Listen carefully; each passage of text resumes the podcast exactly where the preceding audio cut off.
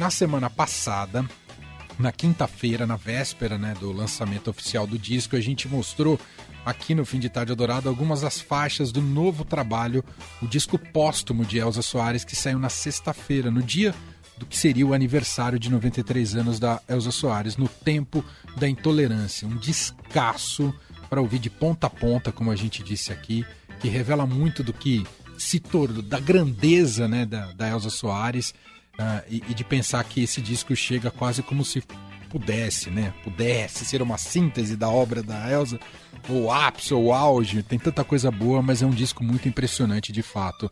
E a gente tem muito a falar sobre ele, né? Desde que a gente ouviu o disco, ouviu as faixas, né? E, e a maneira como ele foi construído, a gente falou, a gente precisa promover uma audição sobre o disco, né? Uma, uma, escuta sobre o disco, não só no sentido de tocar as músicas, aqui a gente vai mostrar algumas delas, mas também de falar sobre ele, né? E da importância da Elza Soares.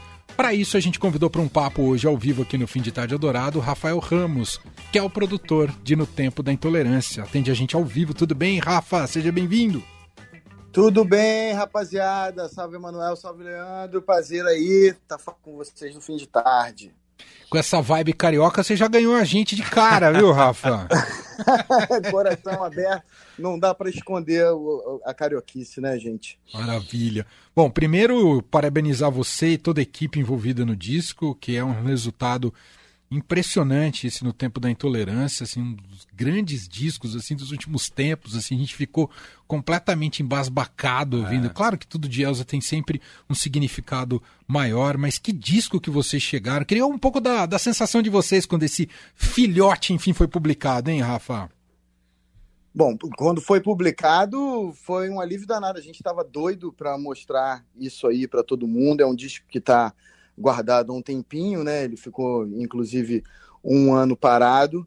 E a vontade era gigante de poder compartilhar com as pessoas e também tirar essa responsa das costas, né? A gente, é, esse é um disco que está aqui no nosso radar desde a, o primeiro arquivo que a gente tem conhecimento aqui mapeado é de 3 de setembro de 2021, né, de voz oficial dela. Então, é, é um disco que já vem, vem sendo conversado, gravado, trabalhado há, há, há, muito tempo ali com Elsa, desde que a gente terminou o Planeta Fome. Naquela, né, na mesma noite do lançamento do Planeta Fome, ela falou: estou com a ideia do disco novo. Então, compartilhar tem, tem, um, tem um pouco de alívio, não, não, me, não me entendam mal, né? Mas é, tava, tava guardado e a gente queria jogar isso aí para o mundo. E, e eu vi que ele pegou vocês legal, a gente tem recebido um retorno aqui do, dos amigos, conhecidos, músicos, galera da indústria, galera do, dos shows e tudo, tem sido muito bacana é, saber que, é, que, é, que esse recadão, esse presente que a Elza deixou para gente, pôde chegar agora a todo mundo, né? E como é que foram aqueles meses entre setembro, do início das gravações, a janeiro ali no fim das gravações e logo depois do fim das gravações a Elsa nos deixou? Quando é, a gente gravou, um, a gente já estava fazendo esse disco e a gente gravou um DVD no meio do caminho, né? O Elsa no Municipal uhum. de São Paulo, ele foi gravado, o, o fim das gravações desse DVD foi dois dias antes da partida dela.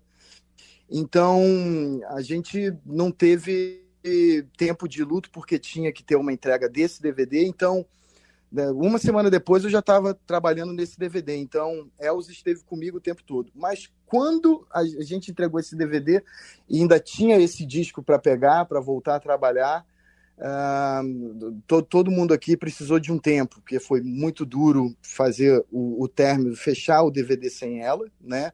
Para todos, e o DVD inclui a imagem o tempo todo, aprovando o vídeo, aqueles momentos e, e os últimos com ela, né?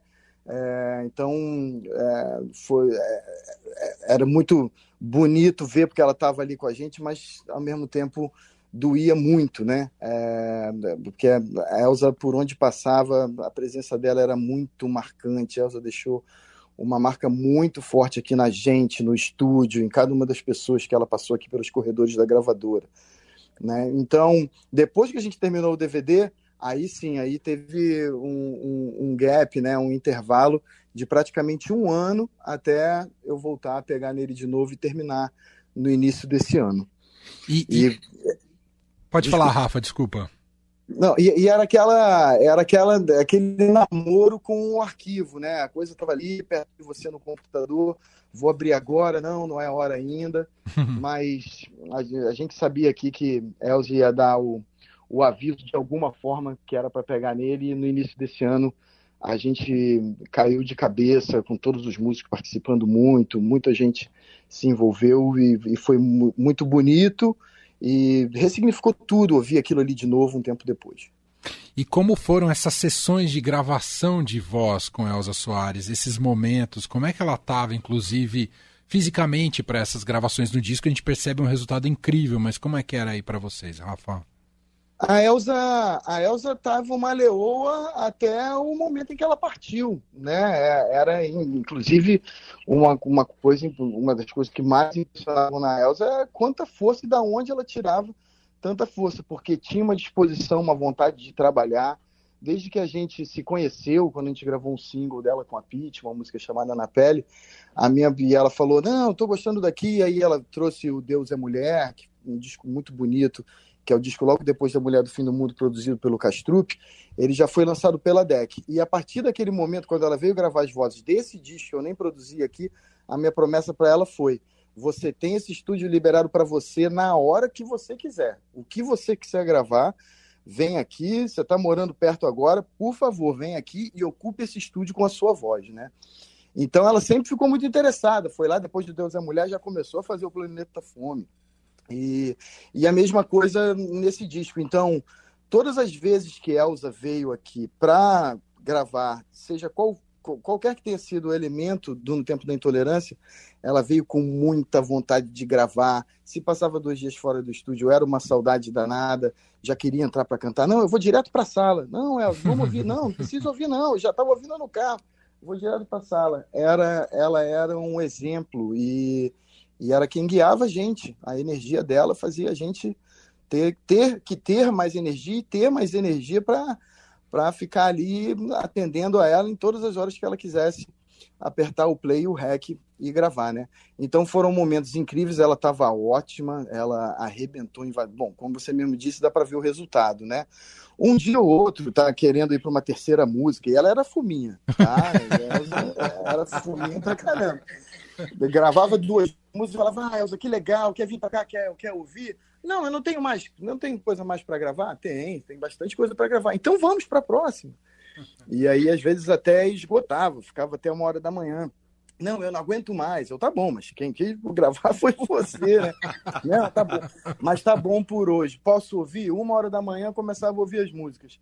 Não queria parar de ouvir adorava a própria música, a Elza amava, ama música, num ponto que ela passava a noite em claro ouvindo as coisas no celular dela, né, com as plataformas ali, com o YouTube, é, tinha acesso a tantas coisas, então ela ficava vendo show de Chet Baker, ficava vendo show, vídeo dela antigo, ficava vendo gente nova, estava sempre muito antenada.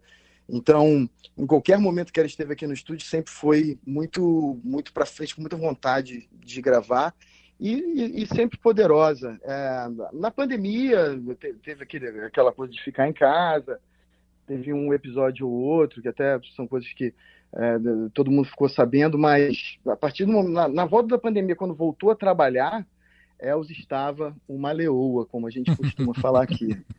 E aí eu queria saber como é que foi a costura desse repertório, que tem muita coisa da própria Elsa, também tem outras artistas, e eu digo outras porque é, basicamente são mulheres ali colaborando com esse disco. É, mulheres, o quanto de, tem o dedo de Elsa Soares na escolha desse repertório? Todo o dedo de Elza Soares. É, Elza só não viu, gente, as gravações de alguns arranjos de cordas e dos arranjos de metais e, e, as mixagens finais, né? O resto todo, de tudo que a gente ouve, tirando um detalhe ou outro, um tecladinho que complementou aqui, uma vinheta ali, ela ouviu e participou de tudo. Quando ela teve a ideia desse disco, que foi realmente na festa de lançamento do Planeta Fome, ela falou: Vou te ligar amanhã para te contar o disco que está na minha cabeça. Ela, queria, ela já tinha pensado que era um disco para dar voz e contar a história das mulheres, da mulher brasileira. né? E no disco você encontra esses assuntos dentro da, dessa tríade triste que é, é a relação da mulher preta pobre com a sociedade mundial, né? E brasileira também e, to, e todos os, os nervos expostos disso, né? Então ela queria dar, dar voz às mulheres.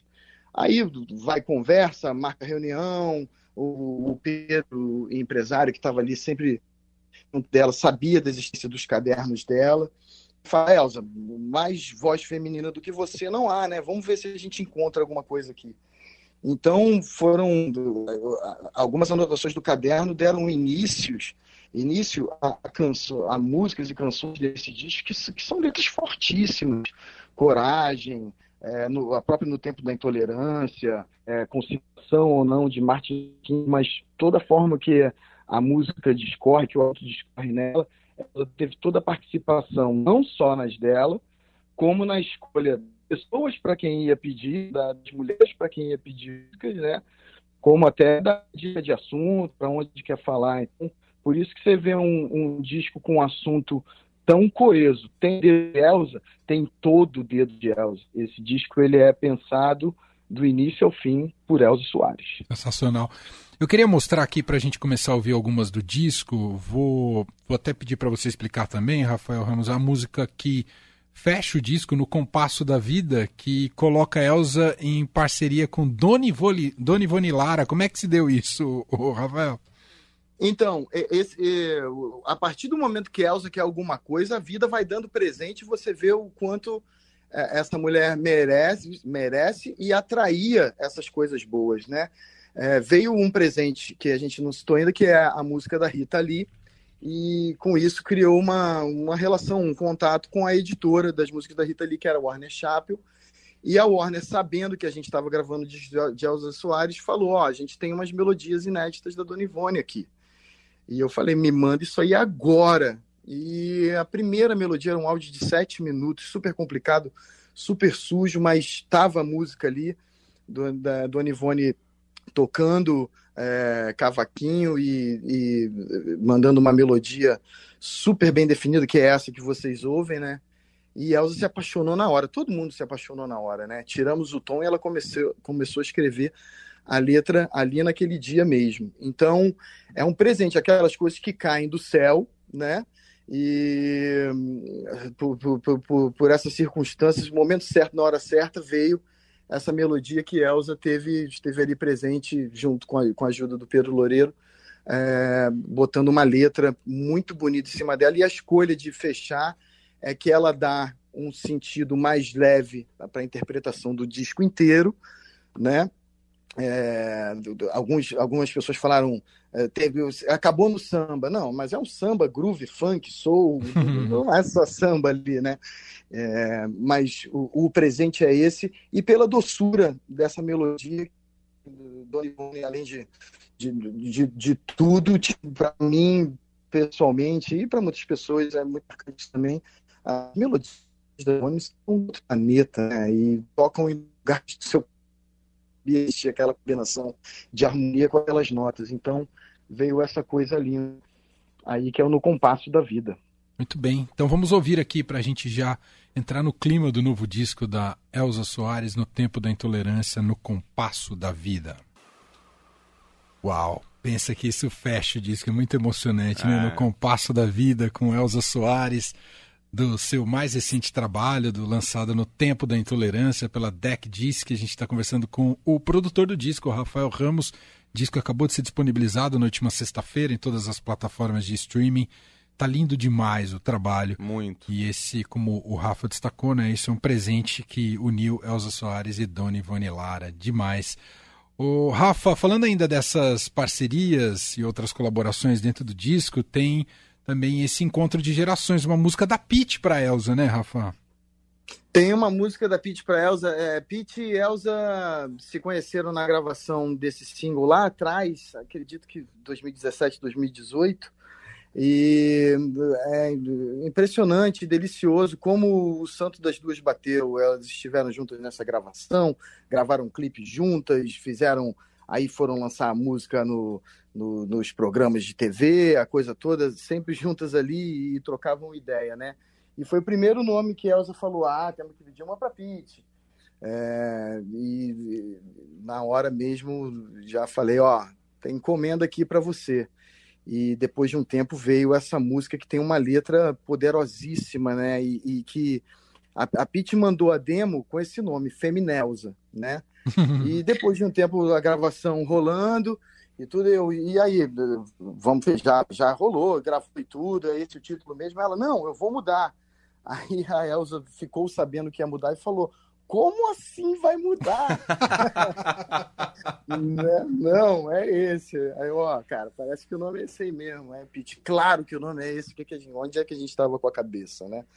E mais, mais um presente, uma letra, uma contestação fortíssima, né? A Pete tem dado algumas entrevistas também, os depoimentos sobre esse disco, sobre essa música, e na voz de Elsa, como, como as coisas ganham um peso gigantesco, né?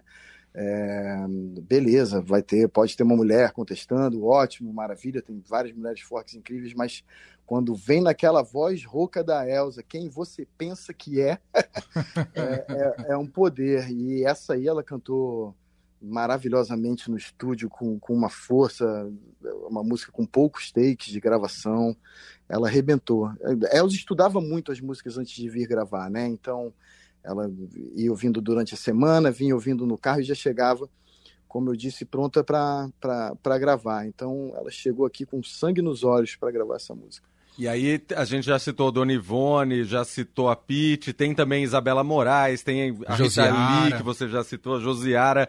É, isso mostra que a Elza Soares era apaixonada por música independente de geração, acho, né, Rafa? A Elza flertava ali, principalmente, acho que ficou acentuado muito nos últimos tempos, né? Independentemente de geração, estilo, é, região do país, seja, seja do que for, você tem aí Josiara da Bahia, Isabela Moraes de, de Caruaru, Pete também da Bahia, e Rita Lee de, de, São Paulo, da Pompeia. A história da Rita é, é, muito legal, como ela mandou, ela, o áudio dela é, é mandou um, um, um áudio no WhatsApp, né?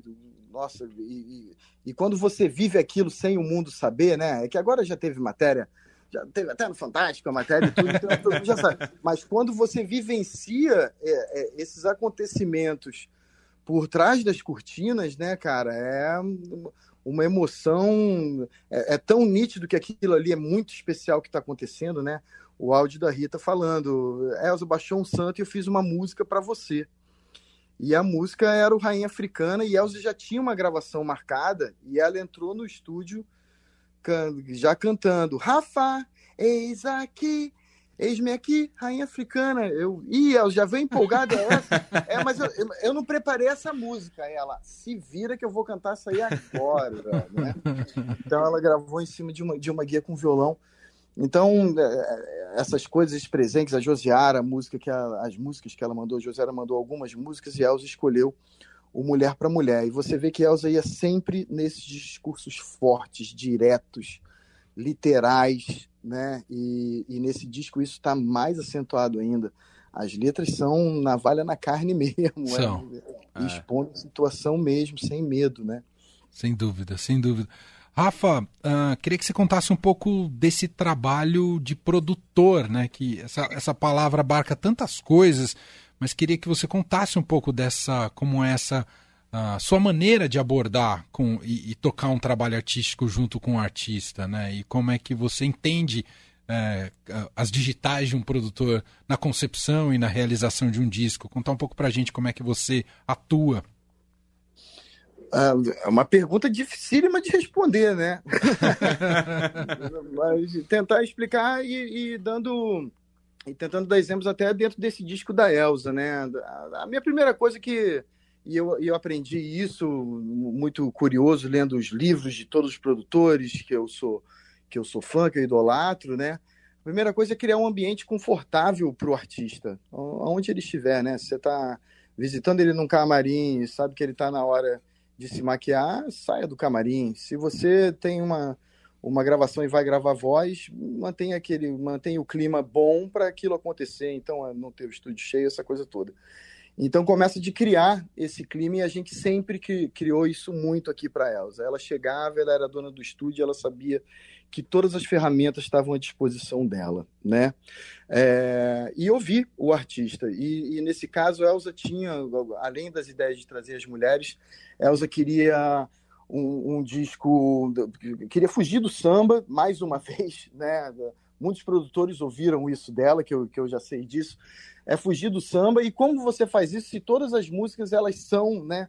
Baseadas no samba. Praticamente todas essas músicas do disco que você bota elas para o violão, elas têm a construção de um samba.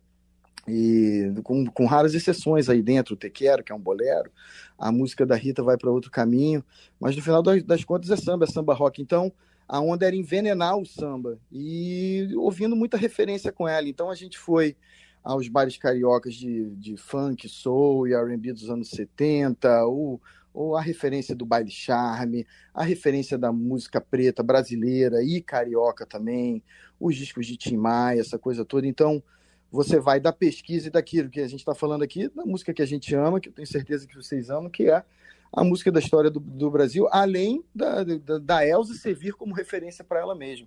Essa música da Dona Ivone Lara, esse arranjo de cordas, ele é todo baseado nos sambas, nos, nos samba canção que a Elza tinha nos discos dela na Tape Car e tinha aqueles arranjos bonitos de cordas que traziam doçura para um samba envenenado, né? Então aqui a gente envenenou ele de funk, chamou Paulinho guitarra para gravar essas guitarras envenenadas, tem essa batida que foge do samba, mas no fim das contas tem essa textura desses discos dela. Então a busca de conversar muito com o artista, encontrar essas referências e realizar isso da melhor forma, com uma boa escolha de músicos, arranjadores. Só tem monstro nesse disco tocando aí. Você tem Tiaguinho Silva, filho de Robertinho Silva na bateria. Uau. Você tem João Rafael no baixo, que é da OSB professor de todos os baixistas de estúdio aí do Rio de Janeiro, com baixo de arco, e ao mesmo tempo toca com o, Martinalha, Martinho da Vila. Você tem Gabriel de Aquino, que é filho do João de Aquino, um grande parceiro de vida de Elza. Então, você tinha essa figura de confiança dentro do estúdio, tirando os tons com ela, nos momentos mais íntimos, escolhendo o caminho para a música com paciência. Não era um estranho ali, né? Era família ali com ela. E isso vai para Felipe Pacheco fazendo arranjos de cordas, ele fez os arranjos de cordas do Planeta Fome, trabalhou, depois de trabalhar no Planeta Fome, comigo trabalhou com Gal, trabalhou, trabalha muito com Pupiro, de, arranjos de cordas para Erasmo Carlos, Tim Bernardes, e volta nesse disco esses arranjos lindos. E Diogo Gomes, que toca com, com Gil hoje em dia, mas já tocou com um monte de gente aí fazendo os arranjos de sopro e é a turma que tem a linguagem, que entendeu para onde Elza queria ir. Elza pediu para botar molecada, então você está ouvindo um monte de nome novo aí. E com todo respeito a todos os nomes clássicos, Elza gravou com todos eles e, e ama todos eles, e todos eles a gente ama todo, todos eles, mas a gente queria dar uma, uma boa dose de contemporaneidade, mesmo fazendo um som com referências antigas, dos anos 70, né, da música brasileira. Então, junto desse time aí, é, você está bem, tá bem acompanhado para realizar um bom trabalho de produtor.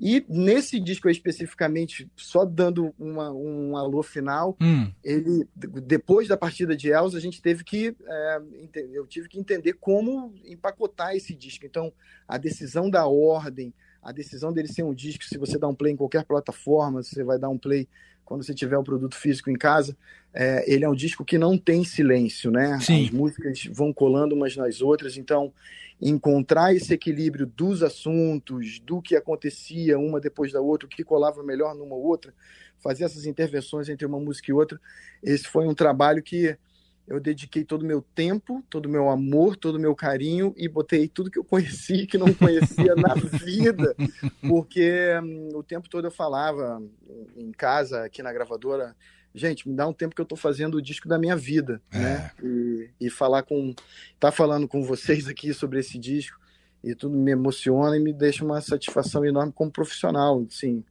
é, para mim, ser zero, eu, claro, vou continuar trabalhando, tenho muitos discos para fazer, mas é uma coisa de zerar o game mesmo, porque Elza era uma gigante, cara, e ter a confiança de uma artista dessa era uma responsa muito grande. E tem a responsabilidade também do visual ali, né? Da capa do disco, a escolha da foto. Como é que se dá isso? Aí entra a turma toda, aí entra empresário, galera de marketing da gravadora, galera do digital, e todo mundo fala: olha só, tem que ser a capa mais maneira que você já viu na sua vida. E aí vai sugando o designer até ele vir com aquilo ali. Mas a capa foi feita in-house aqui, com a nossa equipe dentro da DEC, para a gente poder ir colocando, tirando e chegando a esse resultado. Somos todos muito felizes com, com a capa e, pelo que vocês estão falando, impactou, né? Era para trazer uma última imagem e esse ar clássico né, do, do, do, do, disco e do, do, recado que a Elsa deixa, né, dá o tom de que você pode ouvir esse disco em qualquer momento, em qualquer época, e ele vai estar tá dizendo muito para quem está ouvindo. Uhum. É, você fala em, em disco da vida e, e, de fato a gente ouve e fala, poxa, esse é um disco uh, que cria um, um, é um ponto de, de inflexão, né? um disco histórico, isso. né? A gente entende quando você logo você usa, fala, uau, isso aqui realmente tem um outro, tá numa outra prateleira. Isso, é. isso, isso o tempo vai dizer, mas acho que a, a é exato, tá... exato. Temos que ter o cuidado com o distanciamento, mas assim de imediato nos parece que é um disco muito, muito, muito artisticamente muito importante. Ah, e aí, é, é, até explorando um pouco mais essa questão da, das atuações do, do produtor, Rafa, uhum. é, que ali você de alguma maneira, além de cuidar de todos os detalhes, né, você viabiliza o sonho do artista, né, as projeções do artista. Sim. É uma construção Sim. que se dá também pelo diálogo, né? E, e imagino que muitas vezes você precisa falar não para o artista. Como é que é falar esses nãos para artistas como a Elza Soares? a é, Elza sempre teve muitas boas ideias, né? Quando a gente chegava a um ponto de um não, era mesmo porque as circunstâncias iam dando indicativos de que aquilo ali não ia rolar, né? Mas o, o, o, trabalho, ele não é tão simples assim como vou colocar agora, né? Mas você sempre tem que encontrar a forma de, se você tem uma convicção para dizer um não, né? Conseguir mostrar para o artista o, o, porquê desse não, né? E, e fazer ele entender que esse não é para o bem dele, porque a gente só não é a gente que defende essas músicas é, no, na, quando você está divulgando, quando você está fazendo show. Né? Então, aqu aquela voz tem que ser genuína. O artista tem que estar tá confortável com cada sílaba que ele está cantando e da forma que ele está cantando, da forma que ele está se expressando, com o som, com a coisa toda. É, mas às vezes tem ideias que não cabem, às vezes tem essa coisa. Então, é, eu nem sei como é que eu faço na hora, mas já tive que dar uhum. alguns nãos. e você tem sempre que. Eu procuro sempre encontrar o caminho de conseguir mostrar o porquê de, de, de, dessa negativa e, e ter sempre um outro caminho na manga, né? E ter sempre uma solução na manga ou um bom porquê, né?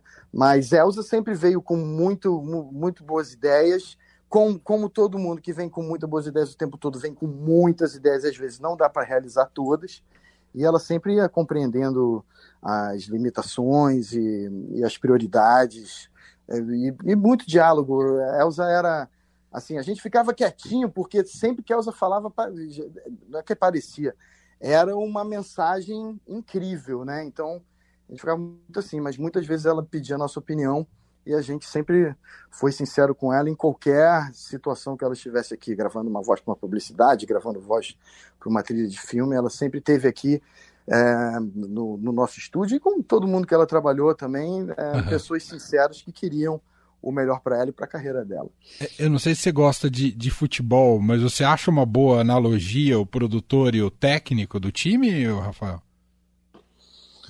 É uma boa analogia, sim. É uma boa analogia. Eu, não, é, eu acho que sim. O, um disco acontece sem o produtor e um jogo de futebol acontece sem o técnico também. Sim, então, sim. É, então, o importante mesmo, acho que é o, o, produtor e o técnico, ele tem que colocar a cabeça dos jogadores e dos artistas no lugar e focados e com que eles estejam empolgados e numa situação Exato. boa para realizar a arte deles, né? Então tem muito tem muito a ver sim, com é, certeza. Que é muito em serviço, né, em prol de um coletivo, é um negócio muito assim, é um papel é fascinante, assim, fascinante. Eu só não sei como vocês dão conta de ter vida além de fazer o trabalho.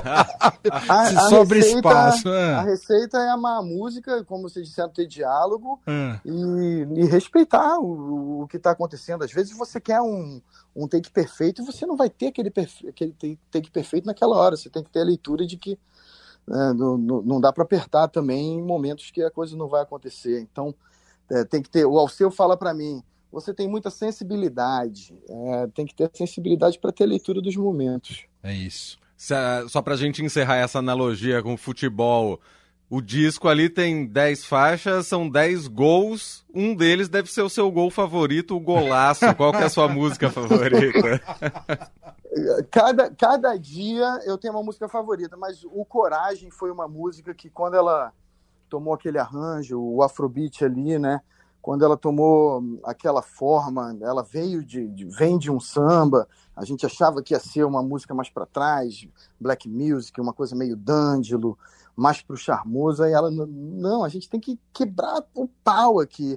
E aí quando o Thiaguinho veio aquele afrobeat foi muito muito matador. Pegou na veia e é toda hora. É a música que entra eu aumento o som. Coragem. Demais. Então eu vou fechar com coragem depois dessa declaração do Você Rafa. tem coragem de mandar coragem aí no Eldorado agora, velho. Ah, só te contar esse bastidor então pra, pra gente fechar o papo. A gente, assim que chegou o disco, né, já compartilhamos aqui com todos nós, né, com a parte artística da rádio, nossos programadores musicais. A gente está com uma lista imensa de músicas que a gente quer colocar na programação. Né? Em geral, em emissoras de rádio, você escolhe um. A maior parte das rádios escolhe uma, né? Eldorado, Sim. quando gosta de um disco, já entra com três de uma vez. Mas esse disco a gente tá com vontade de entrar com o disco inteiro no, na é. programação. Então, ah. incrível. Eu tô falando sinceramente, assim, as listas, a gente vai fazer reunião de audição hoje com os programadores musicais. Cada um escolheu pelo menos cinco desse disco. É. Pra, é, é um negócio Nossa. impressionante. Tá, tá muito bonito o trabalho. Fico muito feliz e emocionado, gente. Poxa, brigadão, demais. É isso, vou fechar aqui com Coragem. Esse é Rafael Ramos, produtor musical uh, que esteve à frente uh, junto com Elza Soares desse disco No Tempo da Intolerância, já lançado, disponível para audição. Uh, só, só, essa última dúvida, você falou em físico, vai sair uma versão física do disco? Vai sair versão física, não posso divulgar nada agora, mais tá. notícias em breve. Maravilha. Boa. Então aguardamos tá e a gente anuncia aqui. Brigadão, viu, Rafa? Parabéns mais uma vez. Obrigado a vocês pelo convite, obrigado a vocês pelo espaço e sigam no amor pela música, isso é muito bonito. Valeu.